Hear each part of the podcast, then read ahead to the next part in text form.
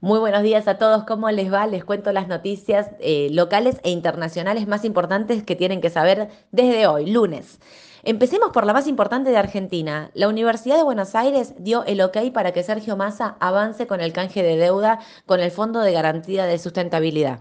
Recordamos que es esto, los bonos con legislación Nueva York, que tiene el Fondo de Garantía de Sustentabilidad, van a estar siendo canjeados por bonos duales y esos bonos los van a estar deslistando. Por otro lado, los bonos eh, con ley argentina, los soberanos, para ser más específicos, los AL30, también los va a estar canjeando por bonos duales, pero estos bonos eh, Sergio Massa los va a estar utilizando en el mercado para controlar el tipo de cambio. MEP y contado con liquidación los van a estar eh, vendiendo por mercado o subastando. Esto es lo que se había dicho en principio cuando se anunció el canje.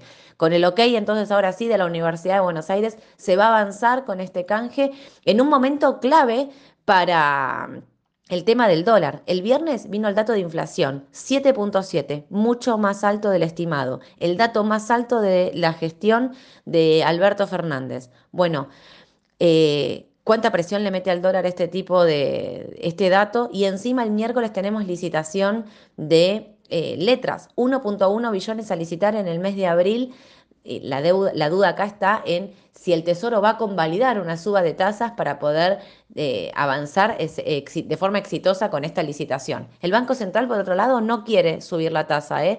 porque obviamente esto está impactando en la economía argentina y están aparentemente todos de acuerdo en que no tendría que haber una nueva suba de tasa del Banco Central, pero sí le mete presión al Tesoro para esta licitación de letras.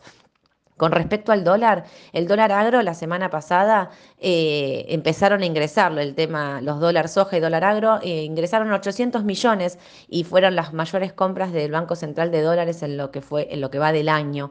Esto es positivo porque están en, bueno, sirve para engrosar las reservas.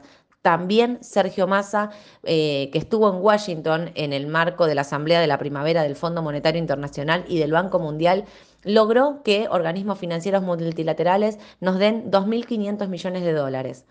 Todo esto es con la finalidad de engrosar reservas, porque hay una salida importante de dólares, para llegar de la manera más tranquila a las elecciones.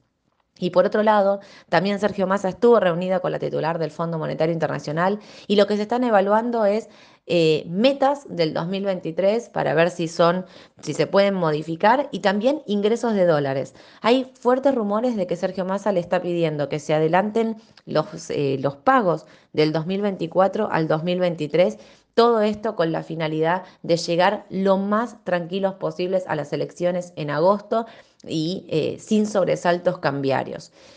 Bueno, todo esto está por verse y vamos a ver sobre todo el miércoles cómo le va a Sergio Massa en esta nueva licitación del Tesoro.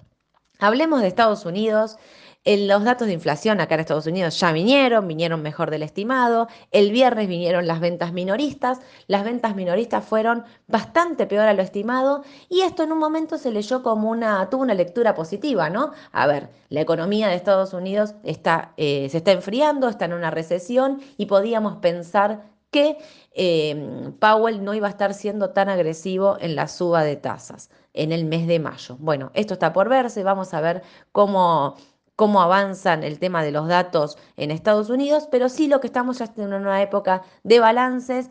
Em, los principales bancos de Wall Street la semana pasada vinieron el viernes, reportaron resultados mucho mejor del estimado. Ahí estuvo eh, Goldman Sachs, Morgan, eh, Bank of America, van a presentar esta, ya presentaron todo lo que es sector financiero, perdón, ya presentó. Esta semana se viene Netflix, se viene Tesla, se viene Johnson, se viene Procter Gamble eh, muchos ya semana de, balances plena, donde las estimaciones del Standard Poor's es eh, que haya caídas en las ganancias de las empresas. Bueno, vamos a ver si esto es así. Los bancos, luego de la crisis financiera que tuvieron en el mes eh, de marzo, pudieron sortear bien estos balances y fue positivo, el sector estaba subiendo.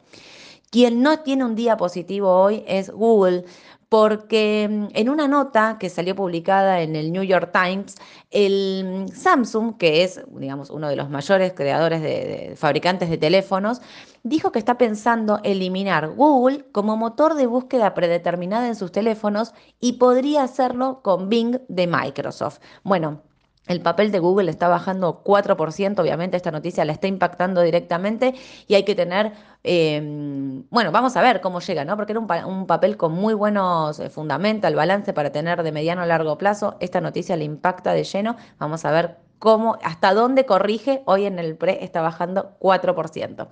Y por otro lado, eh, el precio del petróleo está operando en baja, hay que estar atentos a los datos económicos chinos que buscan dar señales de recuperación en la demanda en el segundo mayor consumidor petrolero mundial, así que muy atentos a los datos de China. Y el oro que está cotizando por encima de un nivel clave de los 2.000 dólares.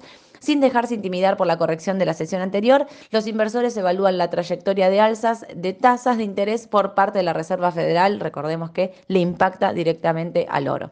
Los futuros están eh, levemente positivos, va a ser una jornada de bastante volatilidad donde también vamos a estar viendo cómo va y avanza esta semana de balances.